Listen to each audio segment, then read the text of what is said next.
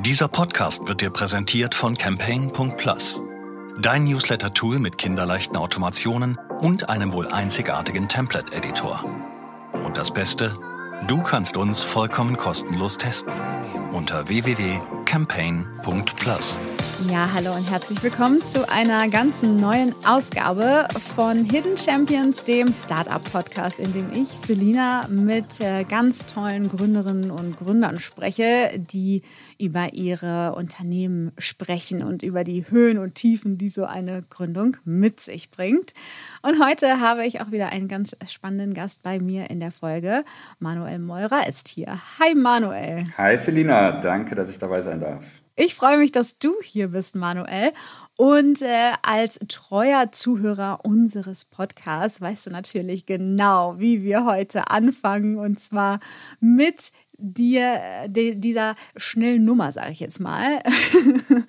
ähm, genau, ich äh, stelle dir entweder oder Fragen und du hast so eine knappe Minute Zeit, um uns die Antworten dazu zu geben. Alles klar, schaffen wir. Okay, gut, dann geht's los. Frage Nummer eins. Ordnung oder Chaos? Ordnung, absolut. Ehrlich? Ja. okay. Chaos, weiß ich nicht, ob ich es als Kind mal war, aber das wurde mir schon lange nicht mehr vorgeworfen. Da würden wir vielleicht so ein bisschen aneinander ecken, wenn wir im selben okay, Büro jetzt sitzen. Okay. Abenteuer oder All-Inclusive? Ähm, All-Inclusive, würde ich sagen. Berlin oder Stockholm? Ähm, ich habe lustigerweise mal in Stockholm gewohnt, zwei Jahre, bin aber seit jetzt seit zehn Jahren in Berlin, deshalb würde ich Berlin sagen. Früher Vogel oder Nachteule? Früher Vogel. Lieber ein Jahr täglich Social Media konsumieren oder ein Jahr gar nicht? Ein Jahr gar nichts. So wenig wie möglich Social Media ehrlich, ist das, äh, mhm. tut es dir gut, äh, das nicht zu tun? Oder sagst du einfach, es ist äh, noch nie meins gewesen? Es ist noch nie richtig meins gewesen und ähm, ich bin jetzt in die Apps der letzten Jahre, sage ich mal, in Instagram und TikTok und so äh, nicht, nicht reingekommen. Also TikTok gucke ich mir an, wirklich, wenn ich zwei Minuten zu verschwenden habe. Äh, Facebook ist ja eigentlich komplett nutzlos geworden. Äh, da habe ich jetzt selbst nicht mehr Leute. Man hat ja immer gesagt, auf Facebook logge ich mich noch ein, weil ich da Leute habe, mit denen ich auf Facebook hin und her schreibe. Aber selbst das ist, weiß nicht, wie es bei dir ist. Bei mir jetzt auch nicht mehr so. Das heißt, wenn, hänge ich tatsächlich auf LinkedIn rum, einfach weil da beruflich äh, mein Netzwerk ist. Ja. Aber gilt das als Social Media? Ist ja eher so ein Business-Netzwerk. Ne? Ja. deshalb versuche ich Social Media wirklich einfach zu vermeiden und das fällt mir auch nicht schwer. Ah, okay. Ähm, bist du Veggie oder Fleischfresser? Fleischfresser. Optimist oder Pessimist? Absoluter Optimist natürlich. Süß oder salzig? Ähm, salzig. Okay, also bei mir ist das so ein Kreislauf, ne? Das ist süß, salzig, süß, salzig. Das ist halt so eine Schleife. Ich nehme an, es geht um, um Süßigkeiten und nicht um Süßwasser oder Salzwasser oder. Nee, also ich verbinde damit irgendwie so äh, mich abends auf dem Sofa mit Snacks und dann äh, ist das halt so ein Kreislauf, ne? Da fange ich mit Chips an und dann muss ich aber nach den Chips irgendwie noch was Süßes und danach muss ich dann wieder was Salziges. Ja. Oh, die Kombi wäre bei mir ganz schlecht, da würde ich schnell aufhören. Ich. ich wünschte, ich könnte könnte das auch dann. ähm, würdest du gerne für immer 25 sein mit dem damaligen Mindset auch oder für immer 45 mit dem Mindset? Lieber 45. Also ich äh, genieße es jetzt älter zu sein und sehne mich nicht äh, wirklich nach der Jugend zurück, muss ich sagen. Mhm. Und die letzte Frage, äh, Frage, Radio oder Podcast? Absolut Podcast. Wir haben ja auch selber einen Podcast, den ich sehr gerne moderiere und ich höre gerne Podcasts und ähm, Radio höre ich nur beim Zähneputzen. Deshalb ähm, habe ich da gar nicht mehr so Berührungspunkte zu. Also absolut Podcast. Okay. Ja, dann sind wir ja hier äh, genau richtig und unter Kollegen sozusagen. Äh, du als äh, Podcast-Moderator, ich als Podcast-Moderatorin.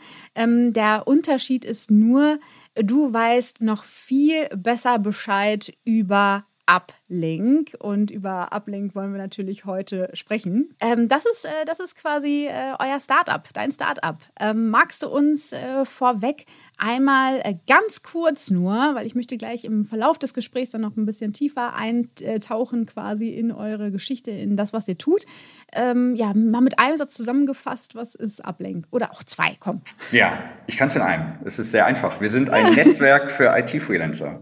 Das ist auch die Tagline. Ich, ich bin großer Fan von sehr einfachen Taglines und nicht revolutionizing mit Cutting Edge und so weiter, sondern wir sind ein Netzwerk, eine Community für ja, Selbstständige, Freiberufler, äh, also Selbstständige oder Freiberufler oder Leute mit einer GmbH oder was auch immer, ähm, aus Deutschland, Österreich oder der Schweiz. Also wir haben Mitglieder in unserer Community, sind wirklich aus, größtenteils aus Deutschland, aber aus dem ganzen Dachraum.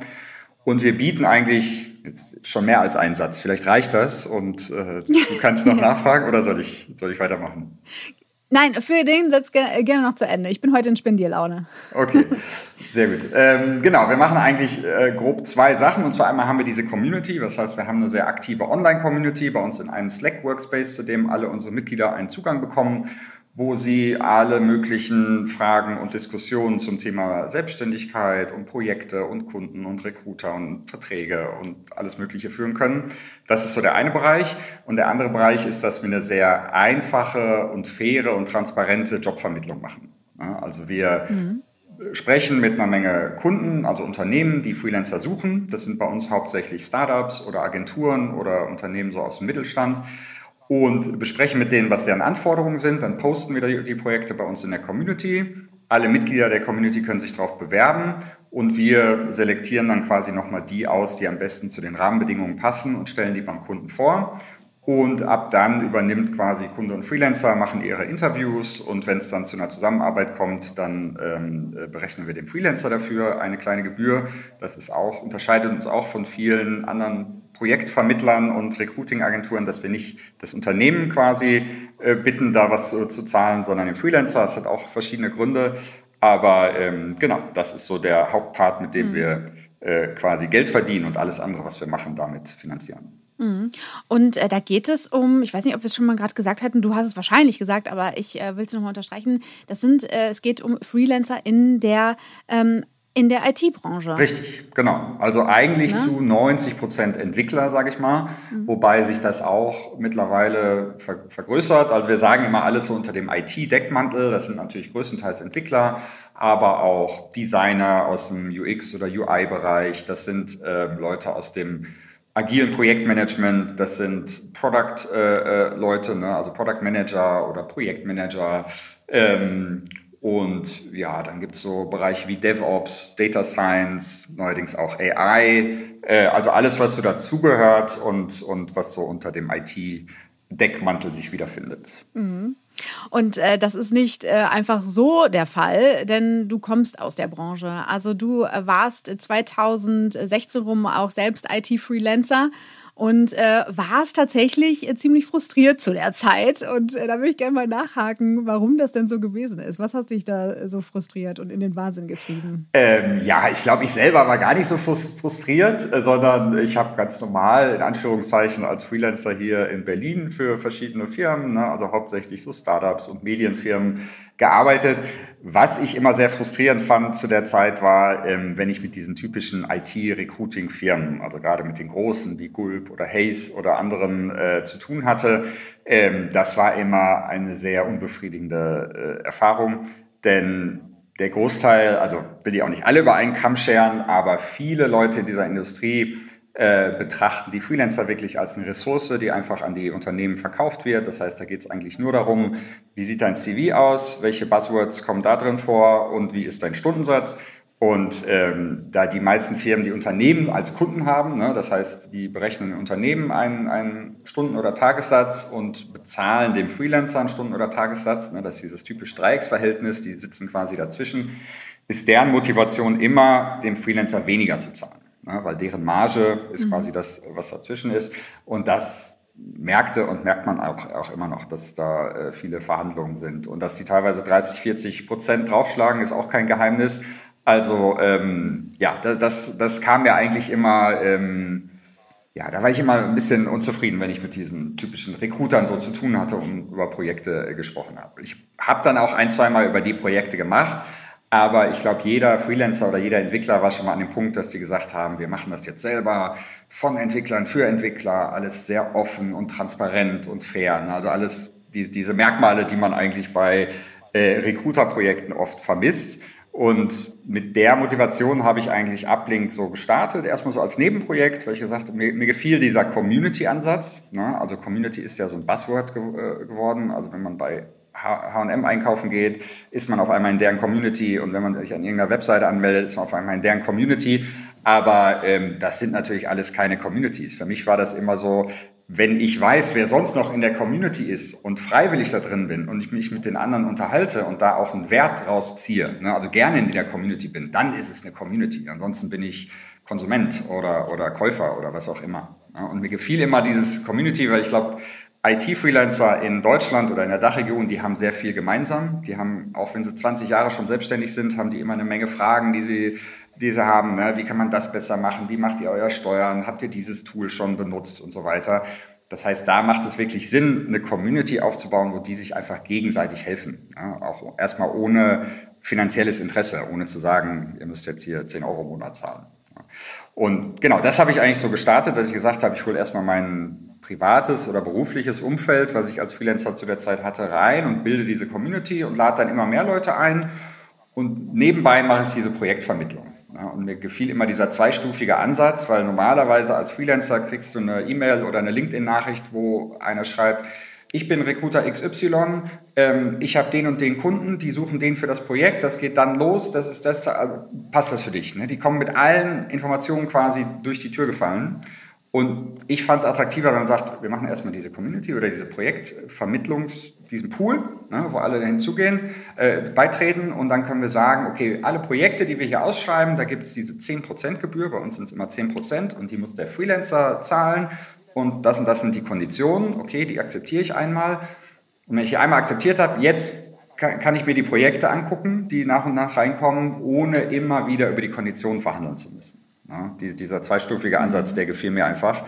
Und genau, deshalb äh, äh, habe ich, hab ich Uplink gestartet mit diesem Community-Konzept. Das ist dann auch sehr schnell gewachsen und ist dann sehr schnell mein Hauptprojekt geworden. Dann habe ich mit dem Freelancen so aufgehört, habe das so, so auslaufen lassen. Mhm. Und hab, das haben wir eigentlich so über die letzten sechs, sieben Jahre so peu à peu aufgebaut. Also an diesem Grundkonzept, was wir von Anfang an hatten, hat sich da auch nicht viel geändert. Es ist eine Menge Zeugs dazugekommen, was wir jetzt noch machen, aber so mit der Community und der Projektvermittlung, das war eigentlich so immer noch der ursprüngliche Ansatz. Mhm. Du hast ja ähm, jetzt auch schon so ein bisschen von dem Weg erzählt und äh, sagst auch selbst, du hattest am Anfang halt gar keine Erfahrung eigentlich, was diesen Recruiting-Bereich betrifft und eben auch den Aufbau einer Community, wie das überhaupt so gestaltet wird und hast dich da irgendwie so reingefuchst. Was würdest du denn jetzt rückblickend sagen, ist so dass äh, die größte Herausforderung für dich gewesen in diesem Aufbau von Uplink? Na, wie du sagst, ich hatte von, von, von dem ganzen Recruiting-Thema wirklich nur die, die Erfahrung, weil ich irgendwie Kontakt mit Recruitern hatte, aber wie das wirklich funktioniert, ne? also wie die man als, als, eigentlich übernehmen wir ja jetzt auch so den Teil des Recruiters, ne, dass wir mit den Endkunden, mit den Unternehmen sprechen, mhm. wie man das effektiv macht und wie, ähm, was die Arbeit beinhaltet, ne, wie viel Kommunikation, wie viel Follow-up ähm, und so weiter. Das musste ich mir alles quasi aneignen ähm, da bin ich jetzt sehr froh, weil seit einigen Jahren ist mein Kollege Nick dabei. Der ist durch die harte Schule ein halbes Jahr bei Gulp und ein halbes Jahr bei Hayes gegangen, also wirklich so bei den größten Recruitern und hat da von der Pike auf, auf gut Deutsch, gelernt, wie das eigentlich geht. Ne? Und von dem habe ich da auf jeden Fall noch super viel ähm, gelernt in den letzten Jahren. Und das mit der Community, ja, da, da muss man natürlich, macht man über die Jahre auch sehr viele Erlebnisse und, und ähm, man geht da erstmal so ein bisschen blauäugig ran. Das finde ich auch gut, dass man an so Sachen blauäugig rangeht, weil oft, wenn man weiß, was für Probleme noch kommen oder was für eine Komplexität da drin steht, dann würde mhm. man es vielleicht gar nicht machen. Ne? Also würde ich jetzt, hätte ich ja. jetzt Ablegen noch nicht gestartet und wäre in der Zeitmaschine sieben Jahre zurück mit dem Wissen, was da alles kommt, ich würde es ja immer noch machen, aber ich glaube, es gibt Fälle, wo man dann sagen würde, oh nee, das, das wird zu, zu hart, das wird zu schwer, das mache ich nicht. Ähm, und bei der Community, da musste ich einfach lernen, da habe ich eine Menge darüber gelesen, wie man so Community Management und Moderation macht, ähm, weil man da teilweise auch wirklich durchgreifen muss und Leuten sagen muss, nee, so geht's nicht, der Ton ist hier in der Community nicht angebracht. Und ähm, da gibt es dann auch immer Leute, die ein gewisses so Entitlement, sagt man auf Englisch, ne? also die, die sind dann da drin in dieser kostenlosen Community und fühlen sich so, als müsste man ihnen dazu arbeiten und jetzt hätten sie immer recht und sie könnten die Regeln machen und so. Ähm, da mussten wir schon, jetzt nicht zu oft, aber einige Male haben wir dann so einen Code of Conduct gemacht ne, und haben gesagt, mhm. Leute, haltet euch bitte daran, ne, auf gut Deutsch seid nett zueinander, also nicht ähm, auf bestimmte Art und Weise miteinander reden und ähm, genau, da gab es eigentlich auch eine Menge zu lernen, was aber Gott sei Dank ganz gut geklappt hat. Also da gab es eigentlich keine, keine Katastrophen, die da passiert sind. Mhm. Ähm, bei der äh, Community ist es auch so, dass du ähm, gesagt hast, dass das äh, organische Wachstum eigentlich viel nachhaltiger ist, als äh, wenn man jetzt irgendwie das ähm, anders bewerkstelligt, ähm, anders aufzieht. Also ihr habt das ja versucht, so sehr äh, durch, äh, durch Mundpropaganda, durch Empfehlungen irgendwie groß zu machen. Wieso glaubst du, hat das bei euch so gut funktioniert und äh, warum ist das eine, für euch die richtige Strategie gewesen? Also äh, gerade im Hinblick auf dieses Nachhaltig, das ist mir irgendwie so äh, im Ohr geblieben quasi, dass du das gesagt hast. Äh, wieso glaubst du, äh, dass... Ja, ich glaube, dass äh, in dem Bereich Freelancer und Entwickler gibt es sehr viele Firmen, die halt sagen, wir haben 50.000 Profile in der Datenbank. wir, wir sind die größte Community oder das größte Netzwerk und so. Also als, als Freelancer wird man da immer mit konfrontiert und das wäre für mich eigentlich gar nicht das, das Attraktive. Also ich will nicht Teil der größten Community sein und ich habe mich, mich oder kein, kein Freelancer macht es an, jetzt äh, die, das 50.000. Profil in irgendeiner Datenbank zu sein. Ja, das heißt, die Größe, die zieht auf Kundenseite, weil man da, ob, ob 50.000 wirklich nötig ist oder, oder ob man sagen kann, wir haben 5.000 oder 10.000 Leute in der Community oder in der Datenbank, sei mal dahingestellt.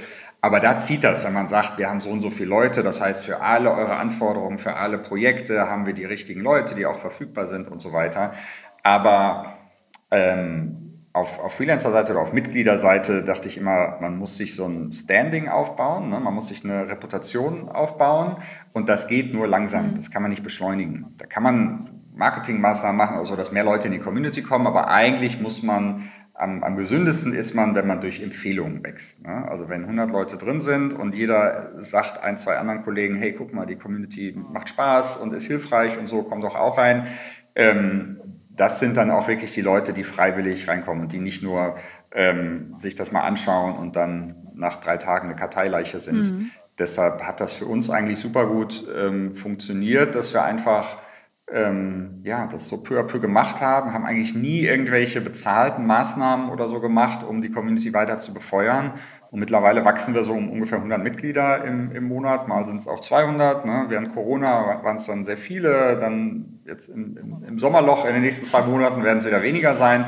Aber ähm, wir haben mittlerweile dreieinhalbtausend Mitglieder und ich finde so die Geschwindigkeit, in der wir wachsen, eigentlich ganz angenehm. Mhm. Ja, weil man, man will sich ja auch jetzt kann man uns nicht alle Profile anschauen, die dazukommen, aber am Anfang habe ich mit allen einmal gesprochen und habe mir alle CVs angeguckt und mhm. so, weil ich wirklich wollte, dass ähm, so der Kern der Community, dass es auch wirklich Leute sind, die, die dabei sein wollen. Da haben immer wieder über die Jahre auch versucht, sich ähm, so Recruiter oder Kunden oder irgendwelche Leute so ein bisschen einzuschleichen ne? oder auch so Coaches, ähm, die in der IT-Szene so ein nicht so ein gutes Standing haben. Ne? Also gibt es so viele Coaches, die dir helfen, selbst Coach zu werden und so weiter.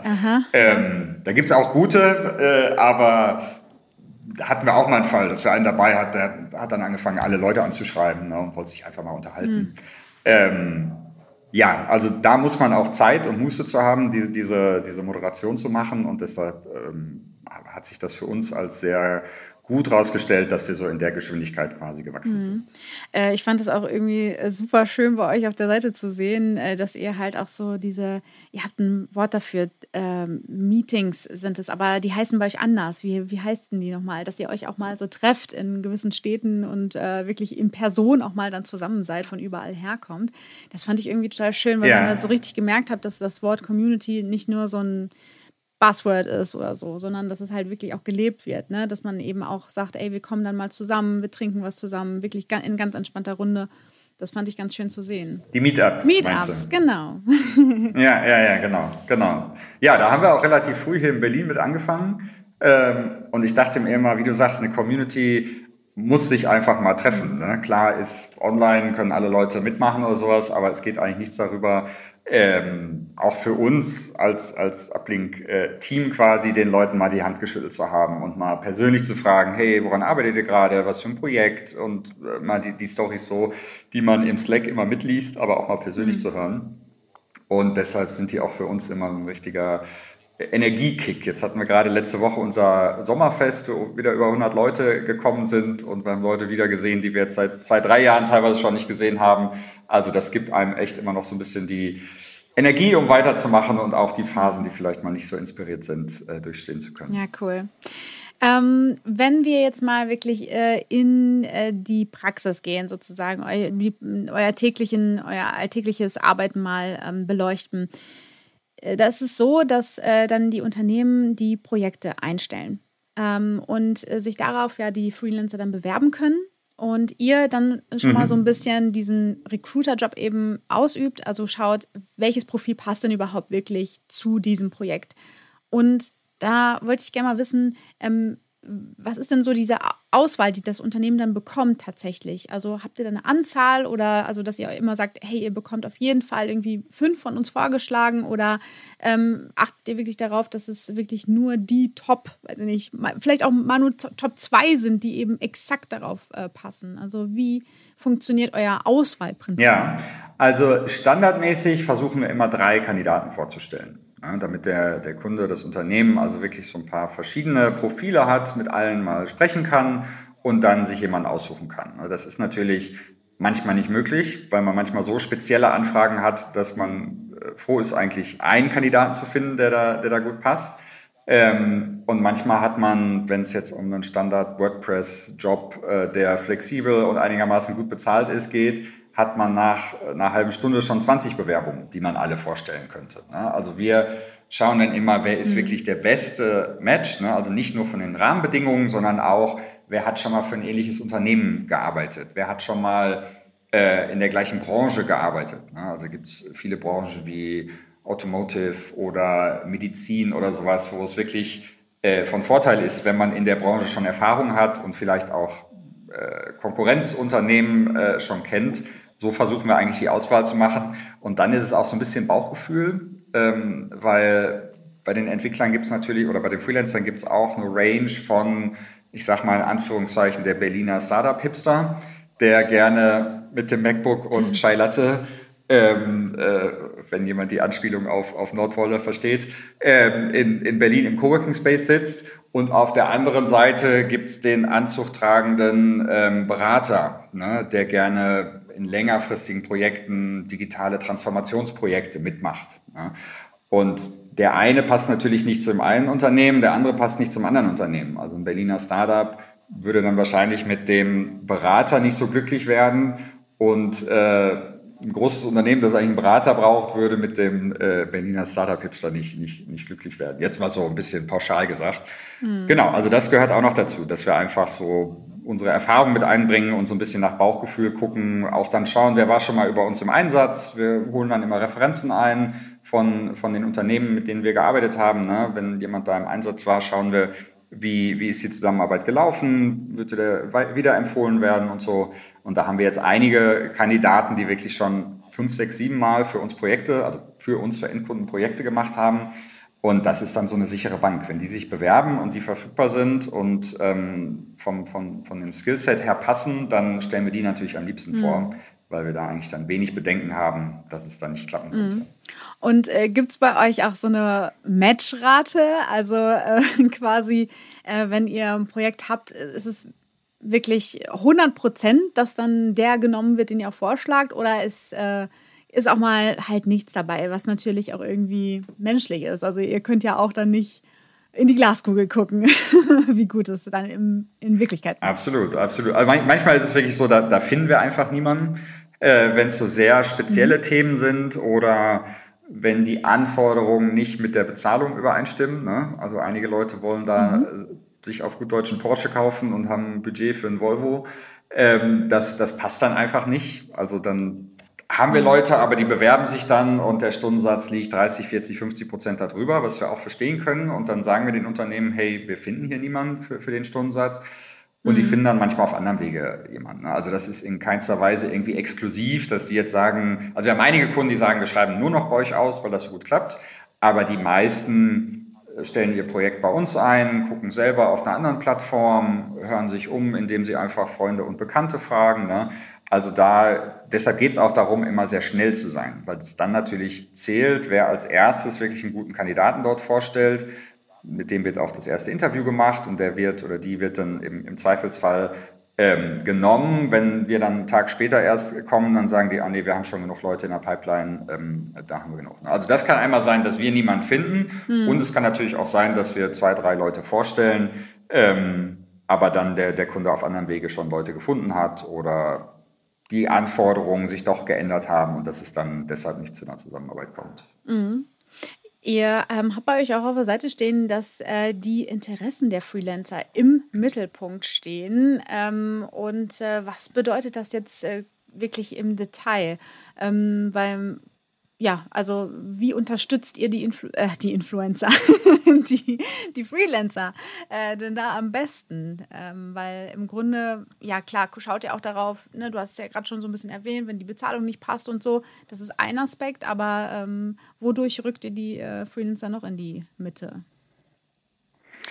Also zum einen können wir in dem Slack Workspace eigentlich super gut nachverfolgen, worüber die sprechen, was die für, für Wünsche und Bedürfnisse haben. Ne? Das ist ganz simpel, dass letztens einer geschrieben hat, hey, wir hätten gern hier einen Channel, wo wir zu einem bestimmten Thema, also Thema Klimawandel und ähm, äh, verschiedene Wege, wie man, wie man den bekämpfen kann, gerade in der IT, ne? weil die IT eigentlich eine sehr ja, energieintensive ähm, Branche ist, wo man auch eine Menge machen kann, um das umweltfreundlicher zu gestalten, dann legen wir den neuen Channel an und moderieren das so ein bisschen und laden die Leute dahin ein. Ähm, das machen wir auf jeden Fall, also alles, was die im, im, im Slack, also in unserer Online-Community äh, da so mhm. machen. Dann haben wir selber einen Podcast, äh, in dem wir regelmäßig auch andere CTOs oder interessante Leute aus der Digitalszene interviewen und da aber regelmäßig auch mit Leuten aus der Community sprechen. Ne? Weil okay. wir da oft ähm, Leute kennenlernen, wo wir sagen, das ist super spannend, was die machen. Die arbeiten dann als Freelancer und haben dann selber noch einen Podcast und sind gerade Vater oder Mutter geworden und haben noch ein Startup gegründet und so. Und da fragt man sich so einfach schon, hey, wie, wie jongliert ihr das alles? Und da finde ich es dann immer super, wenn man sagt, hey, lass uns doch einfach äh, eine halbe Stunde im Podcast drüber sprechen, weil es ein sehr, wie du weißt, ein sehr angenehmes Format ist, wo man einfach mal äh, sehr offen über ein paar Fragen sprechen kann. Ähm, also so versuchen wir die dann dadurch natürlich auch nochmal ein bisschen äh, zu pushen.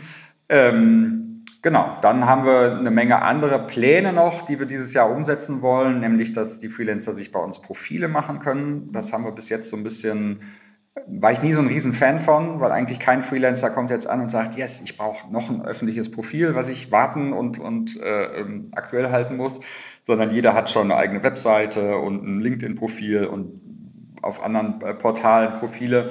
Aber wir haben gemerkt, dass es ähm, doch auch eine gute Möglichkeit ist, die Leute so in, in den Mittelpunkt zu stellen, wie du gesagt hast ähm, wenn die sich ein kleines Profil anlegen können, was man automatisch dann vielleicht aktuell hält.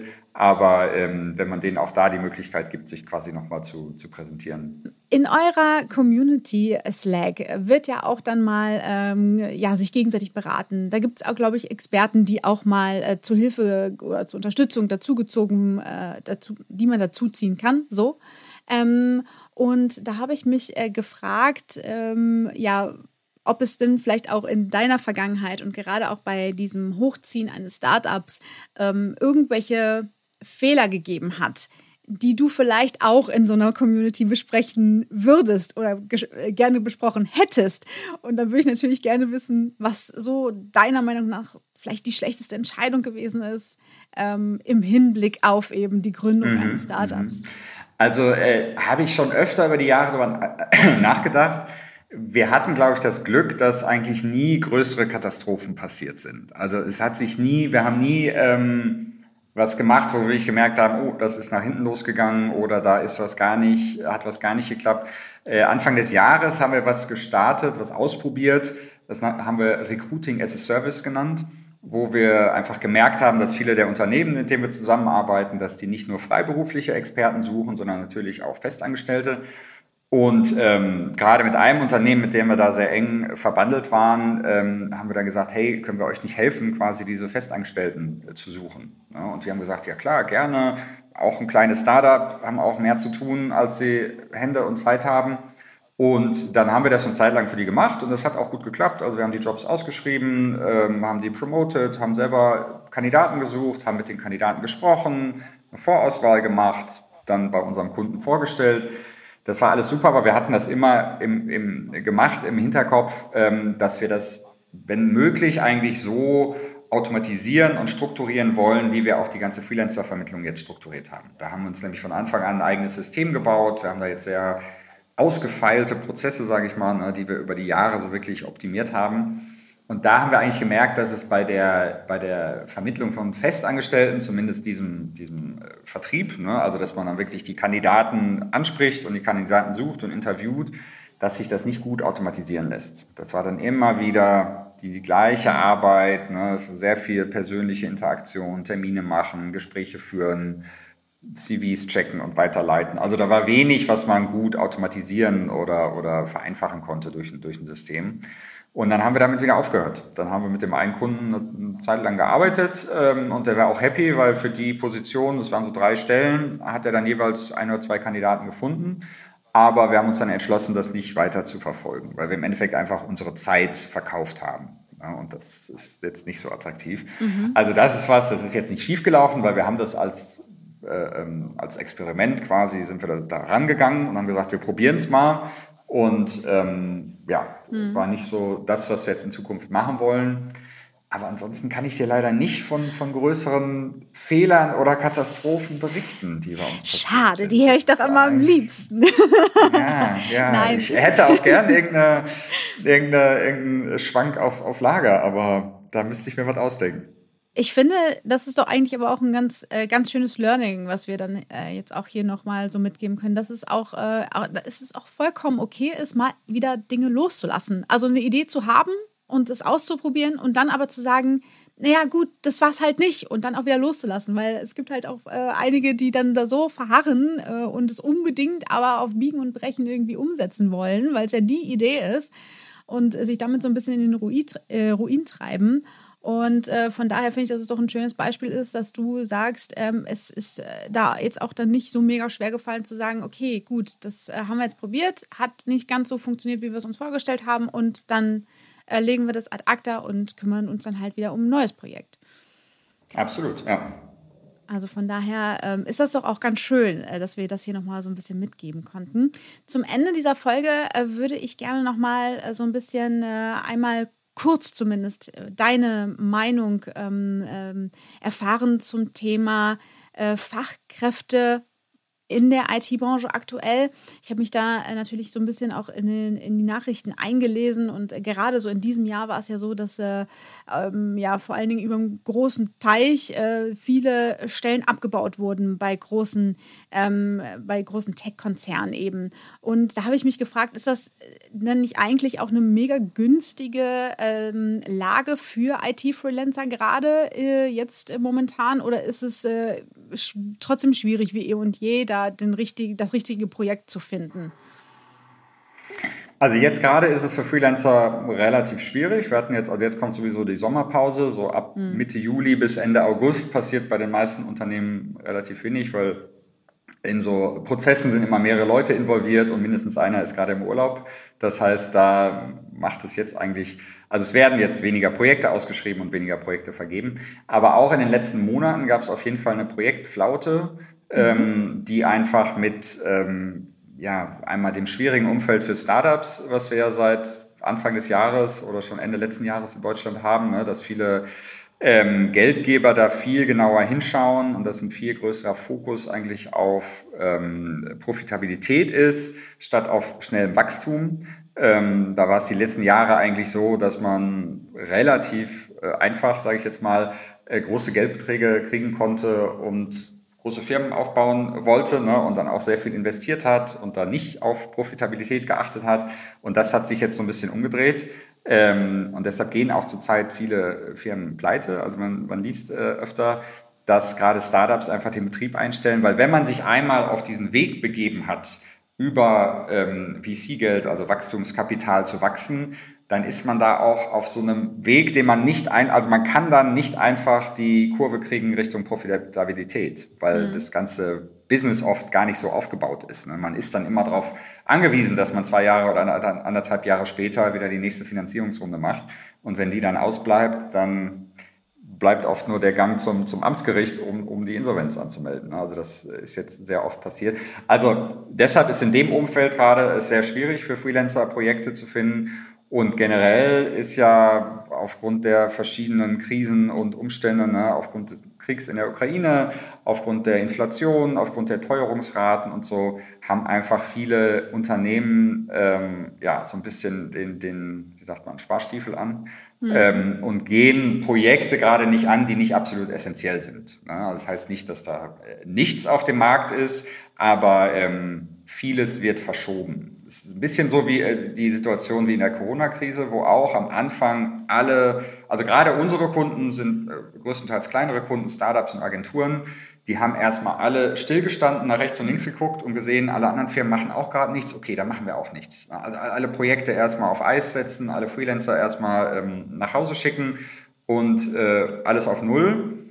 Und dann nach einer Zeit, also es gab dann auch so einen gewissen Projektstau, finde ich ein schönes Wort, äh, so dass nach einem halben Jahr oder nach einem Jahr auf einmal eine Riesenwelle kam, weil alle Unternehmen gesagt haben, jo, jetzt müssen wir das alles aufholen, ne? weil das sind ja Sachen, die müssen teilweise gemacht werden, also irgendwelche Digitalisierungssachen oder Wartung und Maintenance und sowas, es staut sich dann wirklich.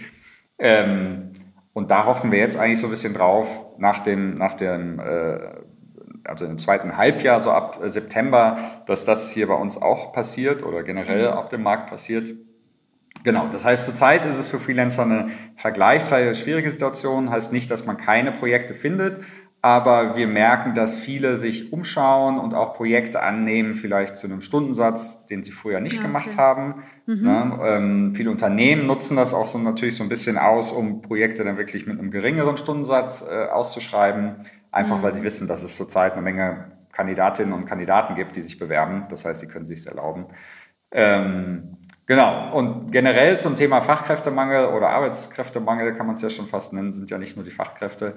Da stehen wir uns in Deutschland so ein bisschen selbst im Wege, weil äh, viele, gerade die größeren Unternehmen, arbeiten nicht mit Freelancern wegen einer gewissen Rechtsunsicherheit. Ne? Thema Scheinselbstständigkeit ähm, ist ein riesen Schreckgespenst in, in vielen mhm. Unternehmen. Ja? Also ich weiß es von Vodafone, die haben vor einem Jahr oder zwei Jahren gesagt, wir arbeiten jetzt gar nicht mehr mit Freelancern. Viele andere größere Unternehmen, die ähm, ja, da sehr viel Angst vor haben, weil die Scheinselbstständigkeit natürlich, wenn sie festgestellt wird in einer äh, Beschäftigung eines Selbstständigen oder einer Selbstständigen, äh, richtig gravierende Auswirkungen hat, ne? gerade auf das Unternehmen. Also als Freelancer, ja, ist es auch nicht schön, aber die ganzen Sozialbeiträge, die müssen vom Unternehmen äh, nachgezahlt werden.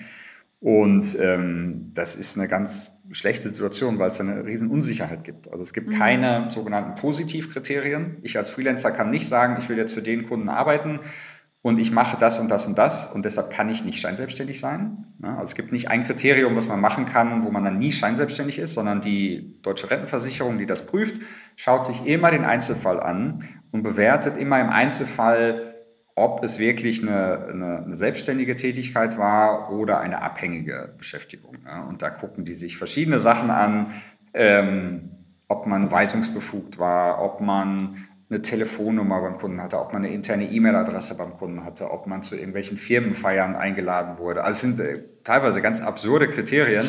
Ähm, und dann natürlich, wie sehr man bei der Arbeit wirklich ins Team eingebunden war. Also ich sag mal so, die verlängerte Werkbank, wie man Freelancer manchmal ähm, benutzt in Projekten, dass man einfach sagt, ich habe hier mein Team von fünf Entwicklern, aber wir haben eigentlich Arbeit für zehn, deshalb holen wir jetzt noch fünf Freelancer rein und die arbeiten wie die Festangestellten einfach ihre Tickets ab, ne, sind ganz normal eingebunden.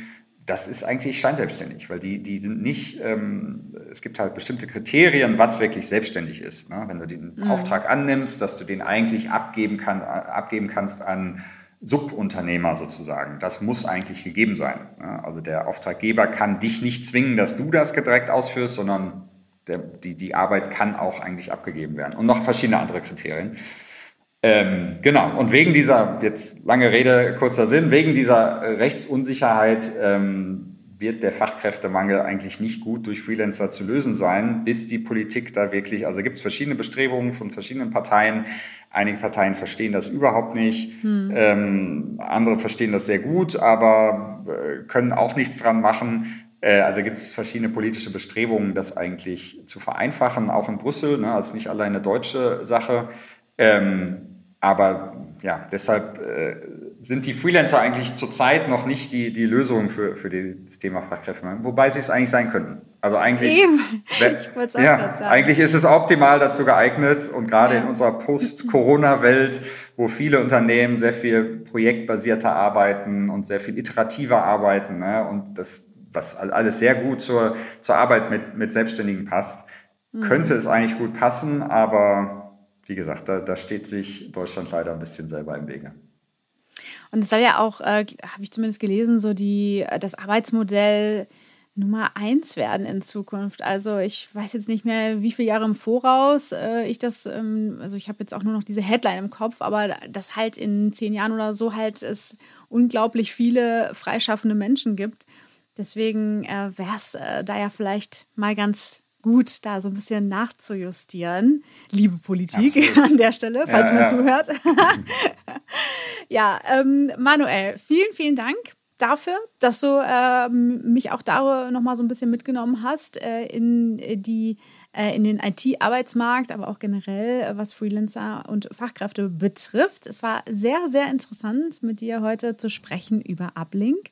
Ähm, genau, wenn man euch äh, suchen, finden möchte, dann äh, geht es natürlich äh, ganz normal, wenn man uplink.com.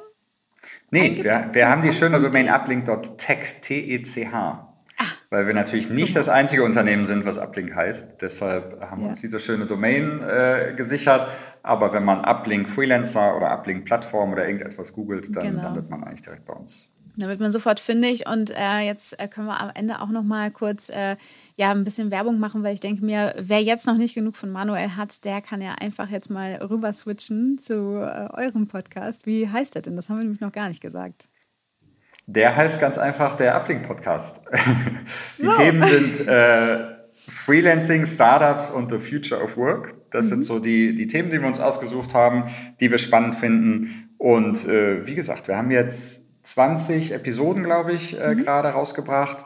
Ähm, und ich oder mein Kollege Nick, wir, wir moderieren das und sind auch immer sehr lockere Gespräche mit verschiedenen interessanten Leuten, entweder aus unserer Community oder von Startups oder von unseren Partnern, mit denen wir zusammenarbeiten. Mhm. Also wenn ihr da noch Hörstoff braucht, schaut auf uplink.tech slash äh, podcast. Oder überall, wo es diese Podcasts gibt, äh, sollten wir unter Uplink zu finden sein. Der CT, die, die Computerzeitschrift oder das, die Online-Magazin, die haben auch einen Podcast, der Uplink heißt, aber unserer ist an dem schönen großen orangenen Logo sehr gut zu erkennen. Ja. Da äh, gibt es also Nachschub, wer jetzt noch nicht genug hat von Manuel und Uplink. Manuel, ich yes. danke dir sehr, dass du hier äh, heute zu Gast gewesen bist bei Hidden Champions. Sehr gut. Ich bedanke mich. Danke fürs Gespräch.